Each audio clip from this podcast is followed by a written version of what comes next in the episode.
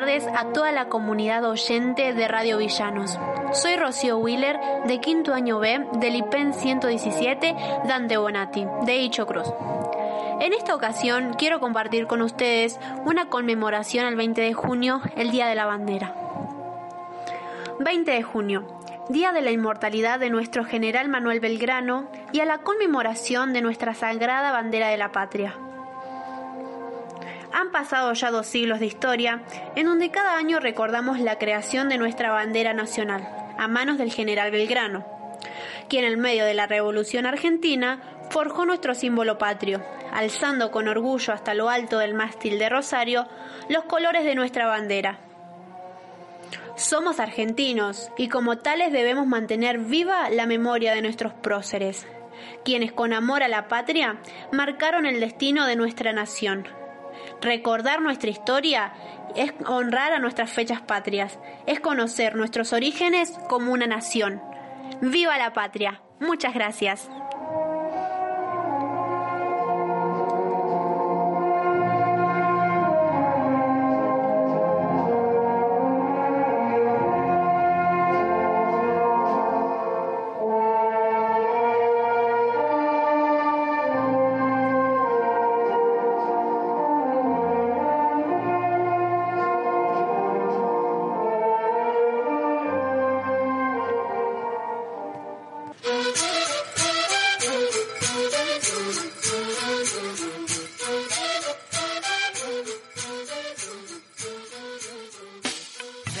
De esta manera damos inicio a Dante al aire en cuarentena, el programa de las y los jóvenes del IPEN 117 Dante Bonatti.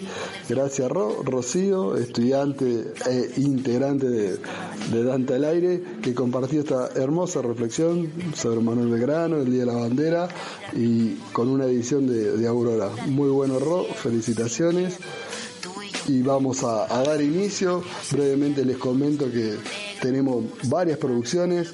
Por un lado vamos a continuar pasando experiencias que nos acercó, experiencia de lecturas, que nos acercó profe de lengua también de acá de, Dicho Cruz, Vane, Vanessa Garófalo, eh, que trabajó con, estudiantes de cuarto y quinto año sobre experiencia de lectura. A su vez eh, vamos a continuar pasando audio que nos acercó Belén Paulini, que es profe de, de Elíes, que abordó conceptos de, y elementos de la radio. Hoy le toca el día al cuarteto, así que estaremos escuchando la producción de los chicos de tercer año de Elíes. Por otro lado, el espacio Isaui, que ha cobrado fuerza, mucha fuerza, gracias a, a Gian, a Bruno y a Luciana, que llevan adelante este espacio. Y en, esta oportunidad se han sumado estudiantes de segundo año de, la Tecnicatura de, Turismo y de la materia Información Turística 2 que han abordado y han trabajado podcast sobre atractivos turísticos de, Buenos Aires. Vamos a estar escuchando producciones de ellos, más las realizaciones de, Jean, Bruno y, Luciano. Muchas gracias a todos ellos. Por otro lado, también que quedó pendiente material que no han enviado del IPEN 359, audio que trabajaron para la materia FBT, Formación para la Vida y el Trabajo, que abordaban y reflexionaban sobre estereotipos y desconstrucciones sobre prejuicios e estereotipos. Queremos, antes de empezar a escuchar todas estas producciones, queremos mandarle un fuerte abrazo virtual a Pedrito, nuestro rapero, que se ha tomado vacaciones porque hoy es su cumpleaños. Nosotros este programa lo, editamos el lunes, el día previo al martes que sale, bueno, está saliendo en este momento, martes de 19 horas. Hoy Pedrito no, no, ha rapeado porque está, está comiendo torta, así que Pedrito, un abrazo enorme. Esperamos para el martes que viene y el martes que viene ya anunciamos va a ser el, último programa de, de, esta primera etapa. Julio nos tomamos un descanso y en agosto volvemos con, con las pilas renovadas, tanto de, del espacio Isawi como con los y las estudiantes del IPEN 117. Bueno, ahora antes de empezar a escuchar todas las, las producciones, vamos a, a, escuchar un bello tema cantado por los Paralamas, una excelente banda brasilera, interpretando en esta oportunidad que me pise de sumo.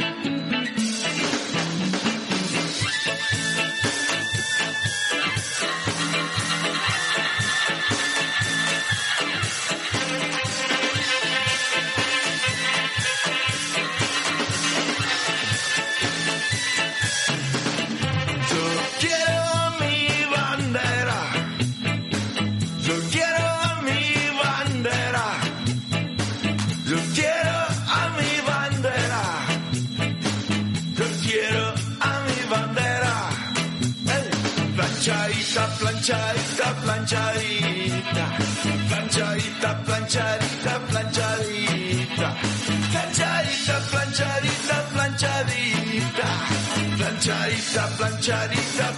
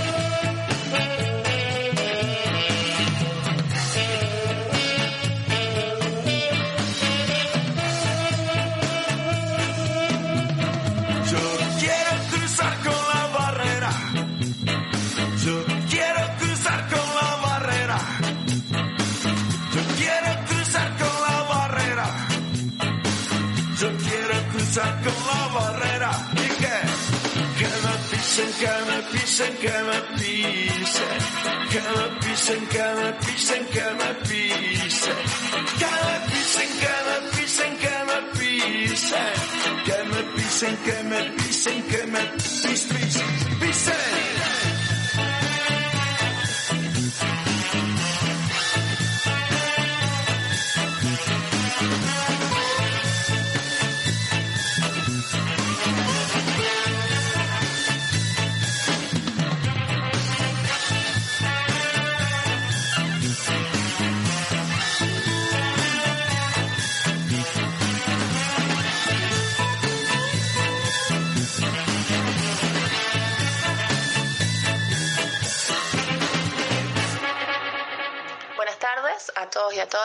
nombre es Vanessa Garófalo, soy profe de Lengua y Literatura del IPEM 117 de Antebonati en Nicho Cruz.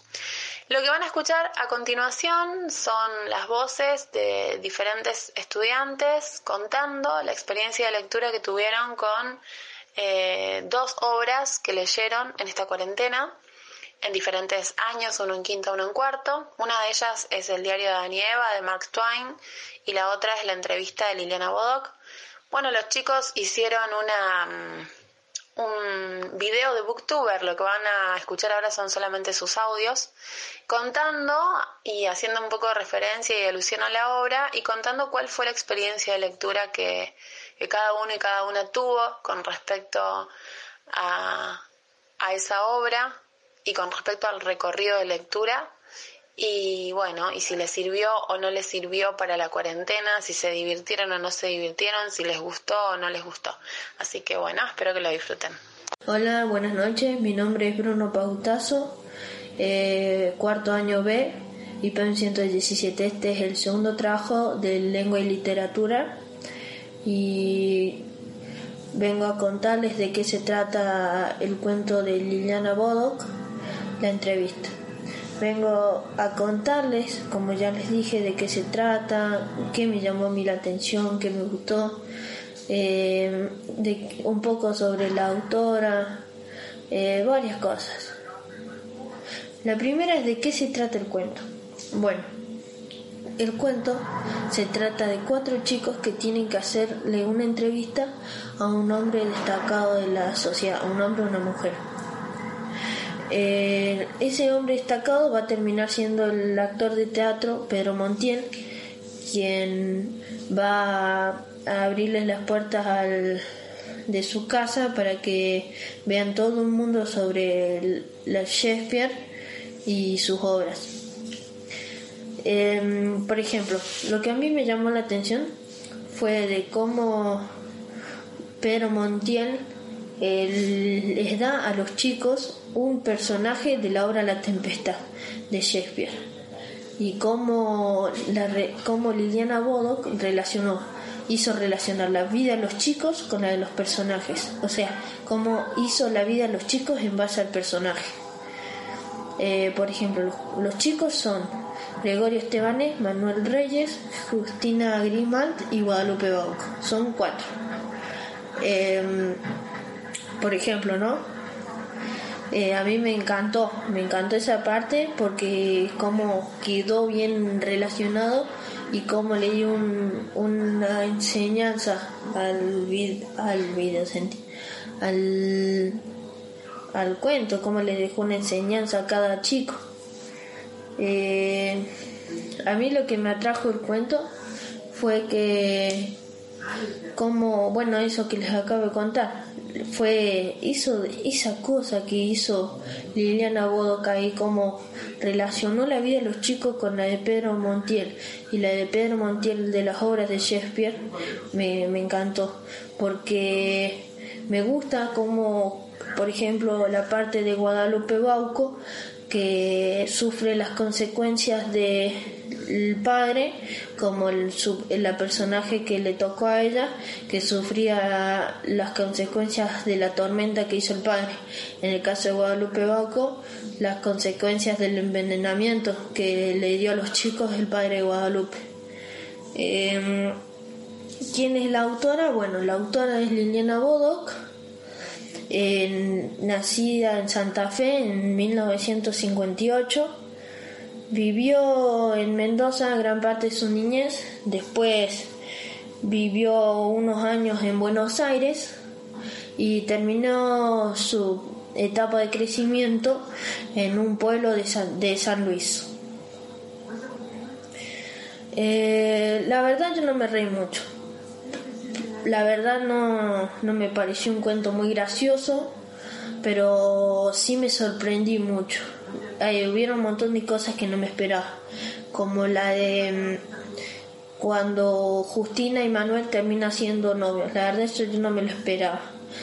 Eh, jamás me esperé que Manuel vuelva a la mañana a su casa, ni que, por ejemplo, Justina se meta tanto en problemas por decir que sí, yo pensé que era una chica más correcta cuando empecé a leer el cuento. También me sorprendí como lo del que supuestamente le sucedió al esposo de la profesora de ellos, Inés Mavers, la que perdió la memoria y la olvidó. Cuando se iban a casa, eso me sorprendió bastante, no me lo esperaba. Y después las cosas que me sorprendió, después otra cosa que me sorprendió fue cómo, mentía, cómo mentía Gregorio y cómo se tuvo que empezar a autocorregir. Y, y se tuvo que empezar a autocorregir y a, a em- a empezar a hacer las cosas que no hizo, que decía que hacía. Eh, la verdad, por el lado de aburrido y eso, no, en sí el cuento no me pareció aburrido, la verdad está muy bueno, se los recomiendo. Eh, sí, hubieron fragmentos aburridos, pero el cuento en sí es muy lindo y, y la verdad está muy mucho trabajo en el cuento, está bueno. Eh, como ya les dije, no, no fue aburrido.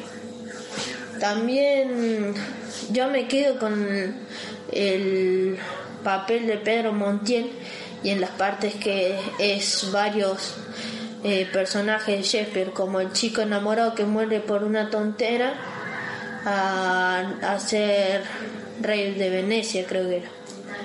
Me gusta cómo, también cómo los relacionó a los chicos con los papeles. Por ejemplo, Manuel, que estaba súper enojado porque la esposa, la esposa, Manuel, que estaba súper enojado porque la mamá dormía con Pedro, eh, como lo enojado que estaba, entonces Pedro lo relacionó con Otelo, quien perdió todo por culpa de las apariencias. Después lo de Guadalupe también estuvo muy bueno y La de Justina, la chica calmada, calladita, que no da mucha su opinión. Y la de Gregorio, el chico que se metía en líos por mentir y que por mentir tenía que mentir otra vez y, y casi siempre lo terminaban agarrando. La verdad me gustó muy mucho el cuento. Muy interesante y intrigante. Hubieron partes que no sabía qué iba a pasar. Me sorprendí bastante. Se lo recomiendo y buenas noches.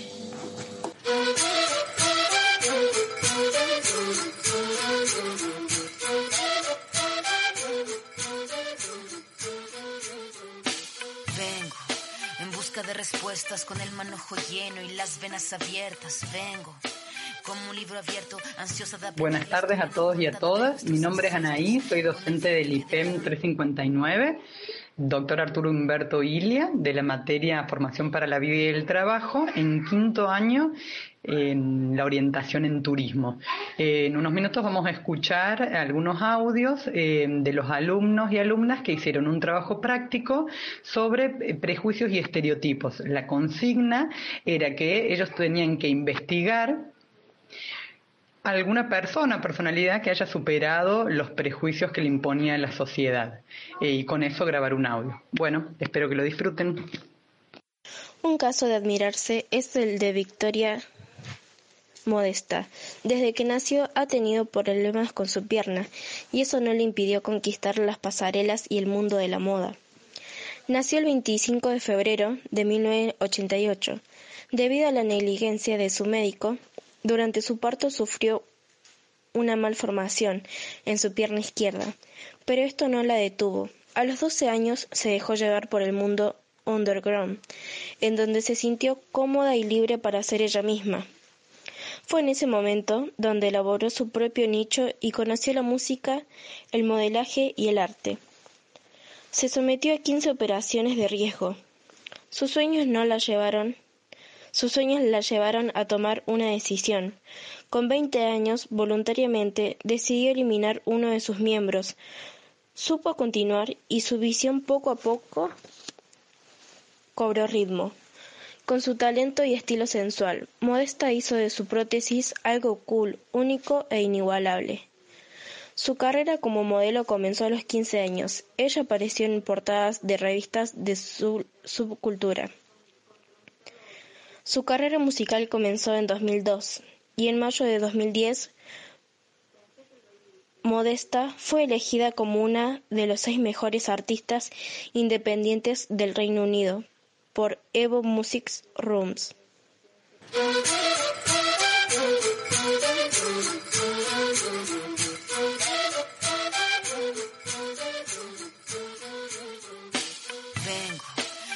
De respuestas con el manojo lleno y las venas abiertas. Vengo como un libro abierto, ansiosa de aprender la historia no contada de nuestros ancestros, con el viento que dejaron.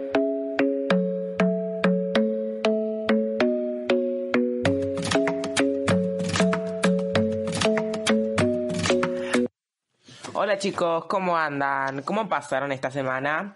Bueno, hoy comenzamos nuestro viernes, el último día de la semana, con un clima bastante fresco de 2 grados de mínima y 17 de máxima. Abríguense mucho.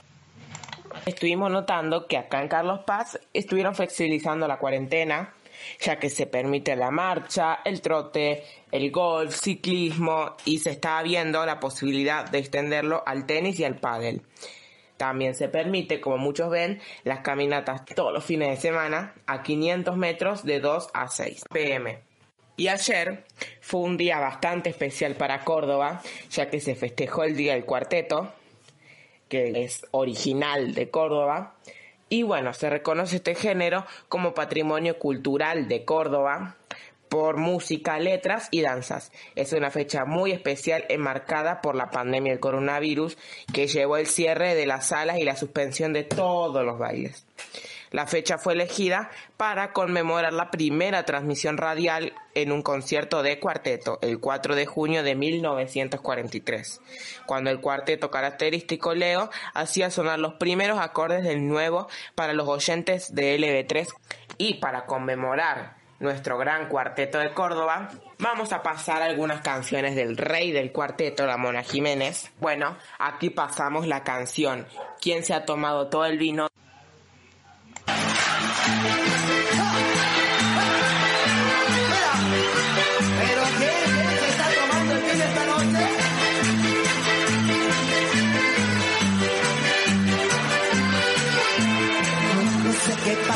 En esta ciudad.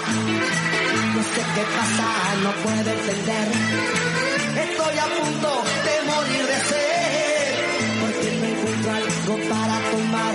Dígame, eh, eh, solo quiero saber.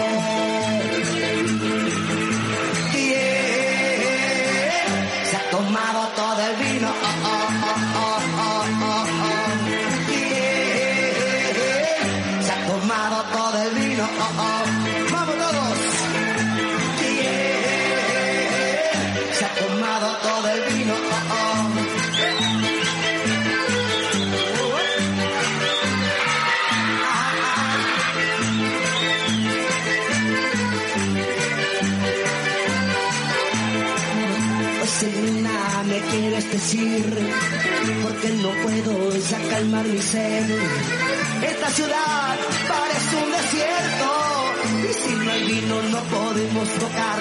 Dígame, eh, eh, solo quiero saber.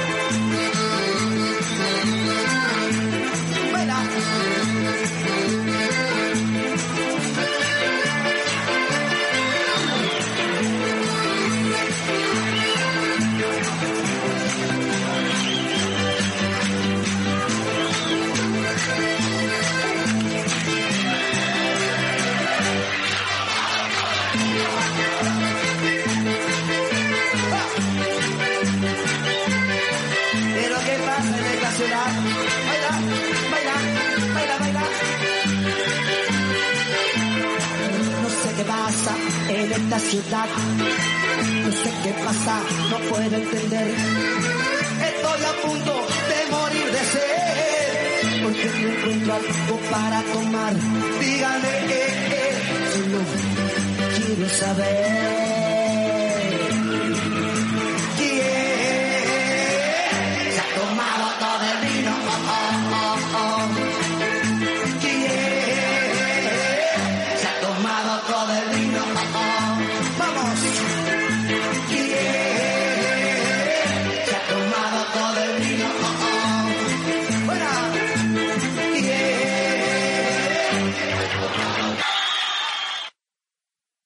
Mona Jiménez, bueno, en realidad se llama Juan Carlos Jiménez, es uno de los más influyentes y reconocidos intérpretes argentinos, que hoy en día lo conocemos con la Mona Jiménez, ya que se puso ese nombre porque se burlaban de él cuando era niño. Nació el 11 de enero de 1951, donde debutó como folclorista en la ciudad de Córdoba. Siguiendo con los grandes cuarteteros cordobeses, los invito a escuchar otra conocidísima canción de Rodrigo Alejandro Bueno, o más conocido como Rodrigo, 840.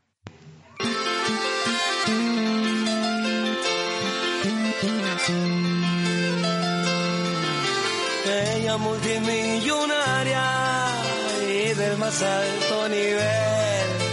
Terminó la secundaria con un promedio de 10.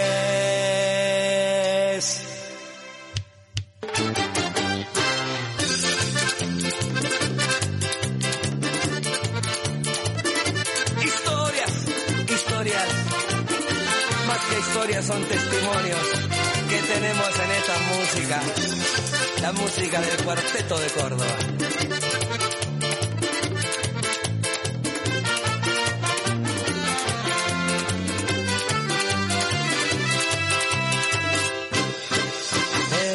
multimillonaria vive el más alto nivel.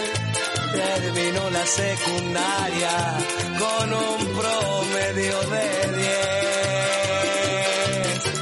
10. Sus amigas sorprendidas no lo podían creer que una noche distraída del baile se fue con él. Ese vago atorrante que nunca tuvo un cospel le puso el pecho de arranque, erizándole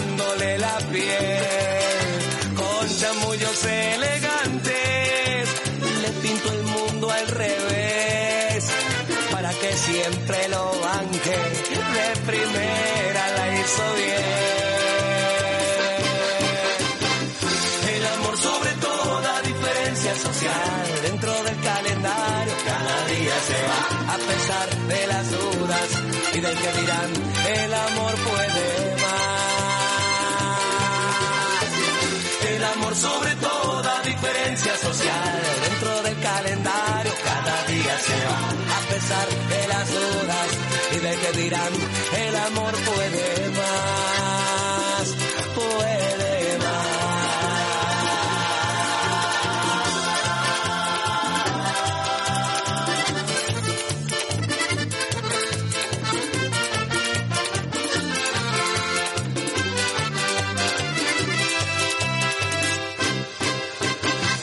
noche con su reina. De pesado la fue un gil, pero rápido al careta. De una cachetada lo dio vuelta de perfil. Ya había aprendido. Pagó caro la osadía de quererlo seducir. Se jugó y al cara lisa no lo pudo resistir. El amor sobre toda diferencia social, dentro del calendario cada día se va, a pesar de las dudas y del que dirán, el amor puede más, mucho más. El amor sobre toda diferencia social, dentro del calendario cada día se va, a pesar de las dudas y del que dirán, el amor puede más,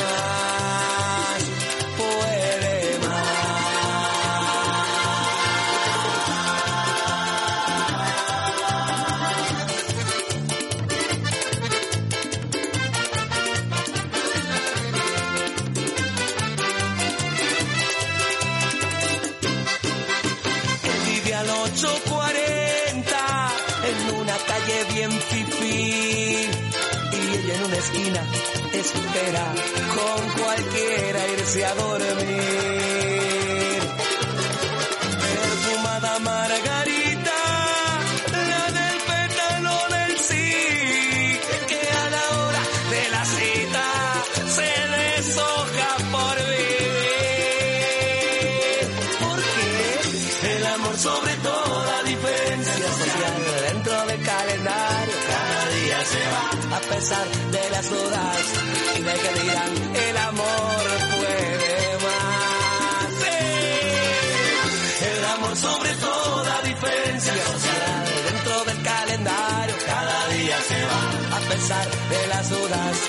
de que dirán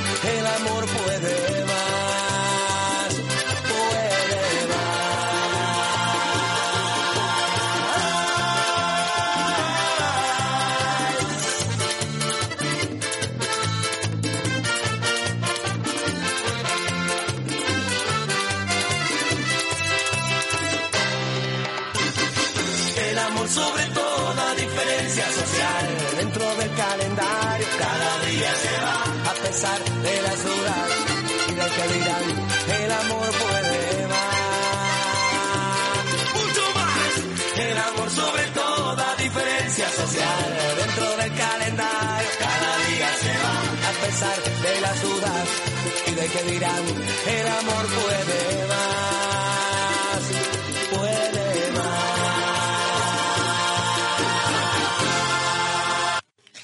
Rodrigo, o por su apodo El Potro, fue un reconocido cantante argentino de cuarteto. El estilo de este estuvo marcado por su carisma y su energía en el escenario. Nació acá en Córdoba el 24 de mayo de 1973 y murió el 24 de junio de 2000 por un accidente en auto. Lamentablemente ya no está entre nosotros, pero su música aún se sigue escuchando, sigue siendo muy conocida y sigue divirtiendo a muchas personas. Bueno, esperemos que la hayan pasado genial con nosotros. Nos vemos en una próxima edición. Muchísimas gracias.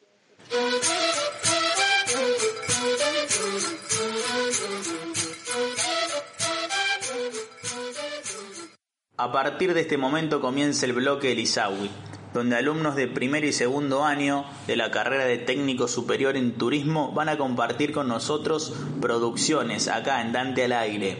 Por parte de los chicos de segundo año de la carrera de técnico superior en turismo nos van a hablar un poco de lo que son los atractivos turísticos de Buenos Aires. Producción que tuvieron que realizar para la materia turismo y sustentabilidad. Por parte de los chicos de primer año vamos a ver un poquito de literatura de la mano de Jean Roldán y vamos a escuchar una historia del rock nacional por parte de Bruno Marincac, como siempre, que nos va a dejar un gran tema para seguir escuchando. Buenas tardes, mi nombre es Anaí, soy docente de la materia Información Turística 2 de la Tecnicatura en Turismo del Instituto Arturo Humberto Ilia y a continuación los alumnos van a contar algunos de los atractivos que tiene la región de Buenos Aires.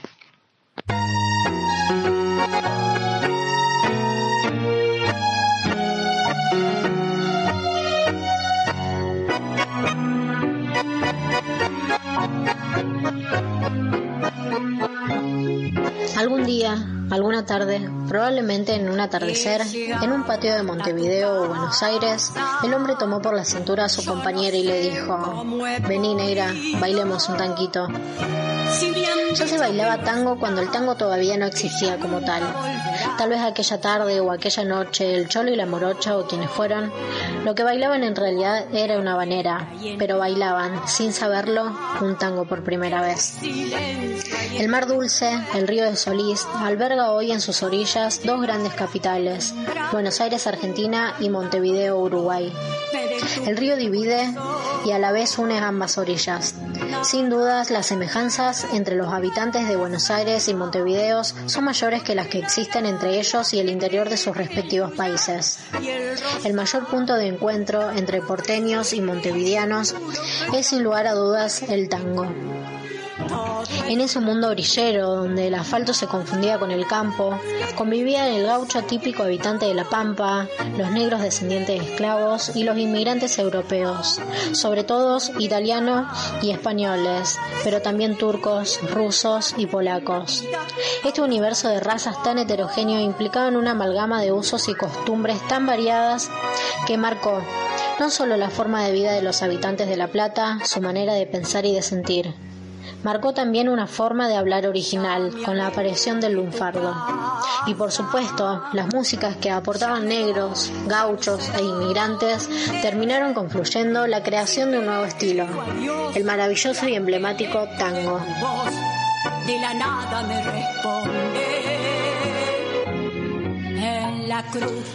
Toda la danza tiene un profundo contenido sensual. Se bailaba en lugares de mala vida, como burdeles, prostíbulos, cafetines, en salas de bailes y en algunas academias. Al principio no fue bien visto por la clase social alta, debido al contenido erótico de la danza y su entorno marginal. Esto hizo que el tango se mantuviera mucho tiempo alejado de la ciudad, pero luego se fue extendiendo a todos los rincones de la Argentina, llegando hasta otros continentes. Hoy en día, el tango es un patrimonio de la humanidad cultural intangible, pero se materializa en lugares tan maravillosos como Caminito, ubicado en la Boca, Buenos Aires. Uno de los paseos populares de toda la ciudad. Caminito es un callejón museo de todo lo que conforma la boca. Es alegre, bohemio, llamativo, donde en el barrio, además de arte, hay músicos y encontrarás bailarines ofreciendo sus shows. Si quieres tomarte una fotografía tradicional, este es el lugar ideal para ello. Los invitamos a conocer este lugar tan emblemático, lleno de nuestras historias y de nuestra cultura. Cuánta nieve hay en mi alma, qué silencio hay en tu puerta. Al llegar Ubicado a solo 30 kilómetros de la ciudad de Buenos Aires, el Partido de Tigre es una de las alternativas más elegidas para realizar un paseo de día completo o de fin de semana. No solo por su cercanía, sino también por el abanico de atractivos que incluye. Arte, gastronomía, deporte, naturaleza, paseos de compra y espacios de relajación. Dentro de los atractivos turísticos de este municipio se encuentra el Puerto de Frutos. Aquí nos encontramos con una oferta variada. Artesanías, objetos regionales, muebles y artículos de decoración para el hogar, objetos en mimbre, madera y caña, así como la gran variedad de plantas y frutas que ofrece el lugar. Cerca se encuentra el Museo del Mate, que recorre la historia de la tradicional infusión argentina y tiene un bar de mate. Los clubes de remo y los restaurantes bordean el Paseo Victoria, un malecón junto al río. En la parte central del Paseo Victoria se encuentra el Museo Naval de la Nación, que expone maquetas de barcos y fotografías. En el otro extremo está el Museo de Arte Tigre, alojado en un edificio ornamentado con cúpulas y columnas. Dentro pueden admirarse espejos venecianos, lámparas de araña de cristal y una colección permanente de arte figurativo argentino. Disfrutar Tigre es también conocer su naturaleza, embarcarse en un bote o una lancha y surcar las aguas del delta para descubrir el universo de la flora y la fauna autóctona. A lo que se podrá dar cuenta el particular modo de vida local de los habitantes de las islas. Sus casas, escuelas e iglesias adaptadas al entorno, como la existencia de embarcaciones que proveen servicios, lanchas almacén o proveeduría, lanchas ambulancias, entre otras. En el corazón del delta aparece una casa muy particular dentro de una imponente caja de vidrio. Perteneció a Domingo Faustino Sarmiento y se utiliza como museo o biblioteca. Además, como si esto fuera poco, Tigre ofrece una propuesta para los más jóvenes. El Parque de la Costa. Es el lugar ideal para sentir la adrenalina de los juegos y montañas rusas. Los más chiquitos también tienen su lugar gracias a los grandes espectáculos infantiles que se desarrollan. ¿Te lo vas a perder? Vengo en busca de respuestas con el manojo lleno y las venas abiertas. Vengo como un libro abierto, ansiosa de aprender la historia no contada de nuestros ancestros, con el viento que dejaron. Lo que queda para siempre. Estimado amigo, estuve pensando en lo que nos toca afrontar como sociedad y en este maldito virus que al parecer llegó para quedarse. Pensé en cómo era todo antes de esto, qué hacía, qué dejé de hacer, qué extraño, qué no. Me pregunté si me gustaba mi vida así tal cual era. Me resultó imposible responder solo con un sí o un no. En este caso un no me disgustaba podría ayudarme, qué sé yo. Buena gente a mi alrededor, buenos amigos, comodidad en mi trabajo, son algunas de las cosas que me gustan de mi antigua vida. Hay otras que no, claro, a veces creo que no era tan divertido, que yo hice que no, que no sea tan divertida. Pero al ser la minoría de cosas no le doy importancia. Estos días estando en casa, donde la falta de actividades y compromisos me llevaron a reflexionar y pensar en todo esto, me llevaron a extrañar la libertad, los afectos y esas reuniones interminables con amigos. Estos días que usé para planear qué hacer cuando todo haya quedado en el pasado y sea solo una anécdota dura y triste de contar, me di cuenta que hay pequeñas cosas que no valoré, cosas que no les di importancia y que hoy las necesito para estar mejor. Quizás me equivoque, quizás todo vuelve a la normalidad y mi vida y yo seguimos igual de aburridos como antes. Pero creo que teniéndolas de nuevo sería aunque sea un poco más feliz. Y no quiero decir que no soy feliz o que la estoy pasando mal, sino que mi entender estaría mejor. Estas cosas, como lo dije antes, son diminutas, cotidianas y sin relevancia, cosas que sin darte cuenta te alegran o cambian un día. Al escribir esto llegué a la conclusión de que estas pequeñas cosas de la vida no son iguales para todos. Lo que a mí me hacía feliz por ahí, a vos no. Quizás esta nueva vida te gusta más que la anterior y eso de andar abrazando y besando gente que querés no es lo tuyo. O, o esas rondas de mate con charlas intensas sobre un tema X no son de tu importancia. O ir a casa de tu abuela, almorzar algo cocinado por ella con ese amor y esa magia que solo las abuelas tienen al cocinarnos. Juntarte con ese amigo de siempre, hacer básicamente nada, solo estar, quizás eso tampoco sea lo tuyo. Quizás la lejanía de tus seres queridos te agrada, la soledad de tu casa te gusta más que cuando era invadida por ese amigo y el amigo de tu amigo que después de una previa y una salida juntos terminó también siendo tu amigo.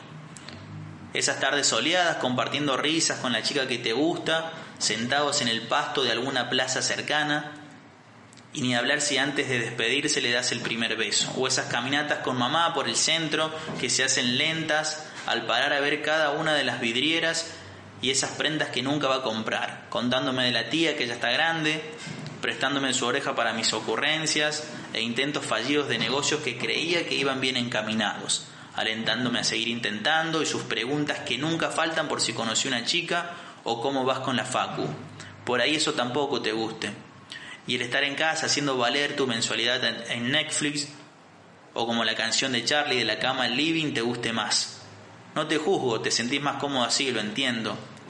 Pero después llega el domingo, llegar a casa a mis padres, donde los manceros santiagueños suenan desde fondo, desde tempranas horas, o para mí tempranas por lo pasado la madrugada anterior, descorchar el primer vino con mi viejo al lado de la parrilla, que los domingos es, es la principal atracción, disfrutar de ese rico asado y esa sobremesa donde el abuelo cuenta esa anécdota repetida, pero que me encanta escuchar.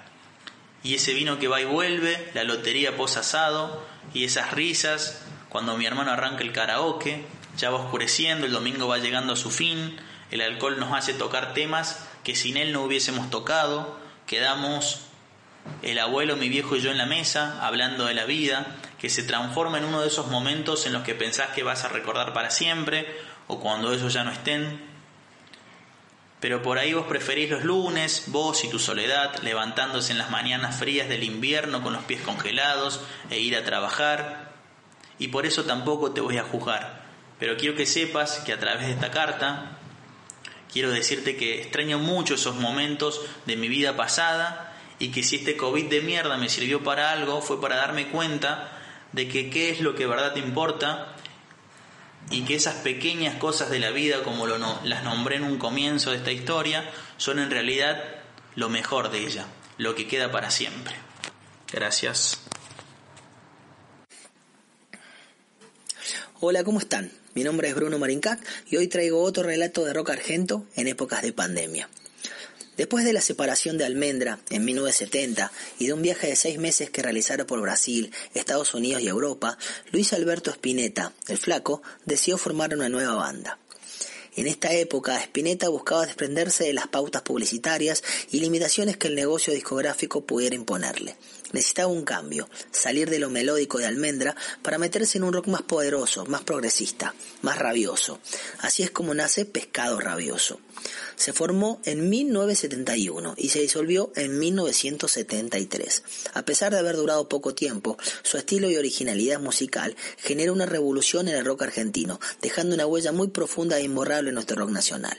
El nombre de la banda fue imaginado por Spinetta meses antes de volver al país y expresaba ese momento punk caracterizado por la rabia y al mismo tiempo transmitía la situación paradójica de un pez con fobia al agua. La primera formación del trío estaba compuesta por Spinetta en guitarra y primera voz, Black Amaya en batería y Osvaldo Bocón Frasino en bajo. Ambos venían de Engranaje, una banda formada, formada por Papo antes de irse a Los Gatos. En octubre de 1972, el Bocón Frasino se retira de la banda y es reemplazado por nada menos que David Lebón, quien dejó de ser baterista en la banda Color Humano para agarrar el bajo y dar un toque más armónico a Pescado, ya que también cantaba en la formación. En septiembre de 1972 grabaron en LP Desatormentándonos, el primero de sus dos álbumes en los estudios Ponalex. Este álbum mezclaba géneros como el blues, psicodelia y rock pesado, en un momento en que el rock pesado recién comenzaba a nivel mundial. El LP traía en su interior un papel con el siguiente texto escrito por puño y letra del flaco Spinetta. El pueblo es la estrella mágica, todos la vemos parecerse al río. Los gusanos de los emperadores trepidan el apocalíptico festín. Ellos no tienen tiempo de recurrir a las armas. La estrella las fusionó todas en un plano infinito. La cabellera de los torturadores sangra en mi carro. Nosotros desatormentándonos para siempre. Postdata, yo te amo, Beatle. Para la época, esta clase de poesía en las letras propias de Flaco Espineta atraía a sus recitales a otro tipo de gente, gente diferente, gente artista, filósofos que entendían la bronca y entendían la función del arte y la poesía que representaba el grupo. Solo pocos podían hacerlo. Se notaba la pasión por la lectura del Flaco Espineta en las melodías y en sus versos. A comienzos de 1973, la banda lanzó tres sencillos. El primero de ellos incluyó temas como Post Crucifixión, Despiértate Nena, cantado por David Lebón, y el segundo, el simple, el tema más conocido de la banda, Me gusta ese tajo, un blues brutal de contenido sexual compuesto por Spinetta, Francino y Amaya, que venía de los inicios de la banda. Los especialistas suelen considerar este álbum como una obra maestra postergada, solo por el hecho de que estuvo entre medio de Pescado 2 y Artaud. En esos momentos comenzó a generarse una división en la banda. Amaya, Lebón pretendían moverse a un estilo más cercano, más cercano al rhythm and blues, mientras que Spinetta quería continuar un estilo más lírico y complejo. Esto generaba una contradicción para Spinetta, porque él consideraba Pescado Rabioso como un proyecto propio, como su banda, lo cual, en esta última instancia, causó la marcha de todos los integrantes, dando fin a Pescado Rabioso. En ese entonces Spinetta decidió grabar nuevas canciones que había compuesto él solo, en parte para demostrarle a sus ex compañeros que el pescado rabioso era él. El título de este álbum hace referencia a un poeta francés y creador del teatro de la crueldad, Antonin Artois, a quien está dedicado. El concepto del disco está influido en su vida y en su obra y expresa la reacción que el mismo Spinetta tenía ante la misma. Se trata de una de las obras culminantes de la música latinoamericana, considerada en reiteradas oportunidades no solo como mejor disco de Spinetta, sino también del rock argentino. Este álbum se compone por canciones en las que Spinetta interpreta todos los instrumentos. Lo acompañan su hermano Gustavo en la batería, Rodolfo García en batería y coros y Emilio de Garciquio en bajos y coros, estos últimos ex compañeros de Almendra y por entonces miembros de la famosa banda Quelarre. Todos los temas fueron creados por Spinetta, aunque el crédito del disco pertenece a Pescado Rabioso, por eso sale bajo ese nombre, Pescado Rabioso Artuar. En este disco puede leerse la siguiente explicación. Pescado Rabioso es una idea musical creada en 1971 por Luis Alberto Spinetta. A través de esta idea tocaron en grabaciones y actuaciones los siguientes músicos: Juan Carlos Amaya, Osvaldo Francino, Carlos Miguel Coutois, David Oscar Lebón. Los músicos que aparecen en este disco solo están ligados a la idea de Pescado Rabioso por las circunstancias de la grabación y el expreso pedido de Luis Alberto Spinetta, del cual escuchamos y disfrutamos Bajan.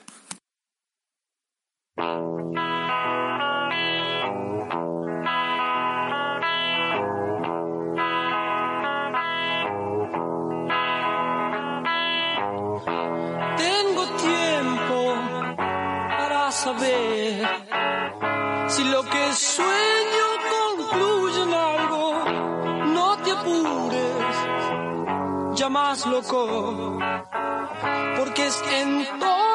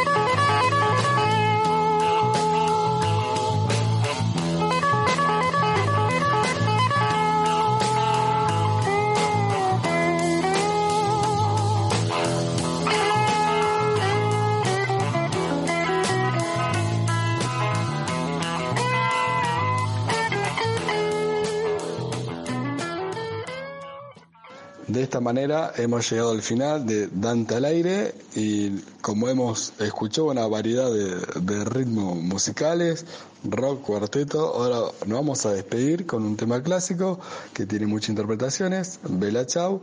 En esta oportunidad es interpretado por la César Pavón Orquesta, que es una orquesta de, de acordeones muy recomendable, así que tanto los, los estudiantes de, y las estudiantes de, Dante al aire y de Lizawi a bailar. Hasta el martes que viene, chao.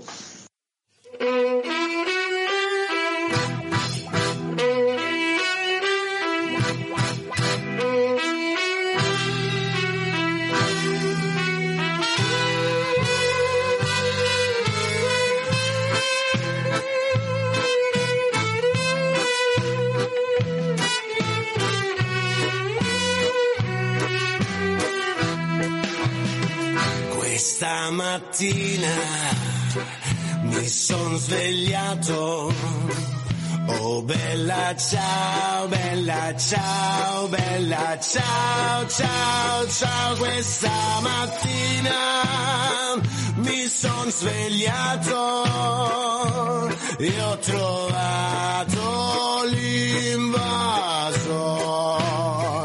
Oh partigiano, partigiano, portami via, bella ciao, bella ciao, bella ciao, ciao, ciao, oh partigiano, portami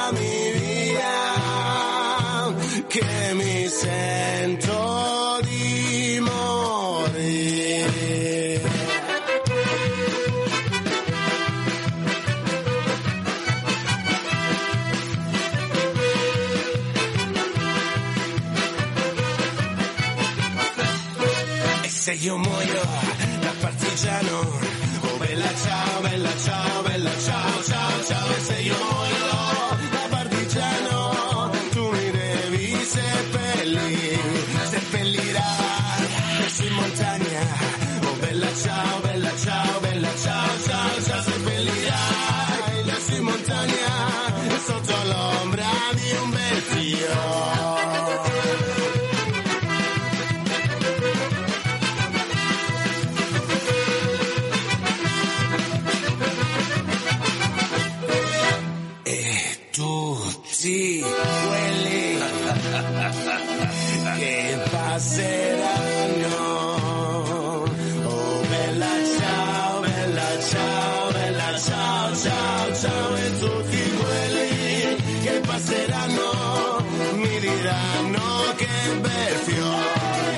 E il fiore del partigiano.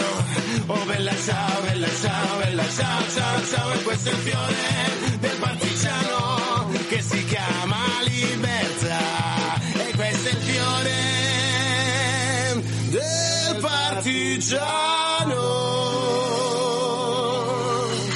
che si chiama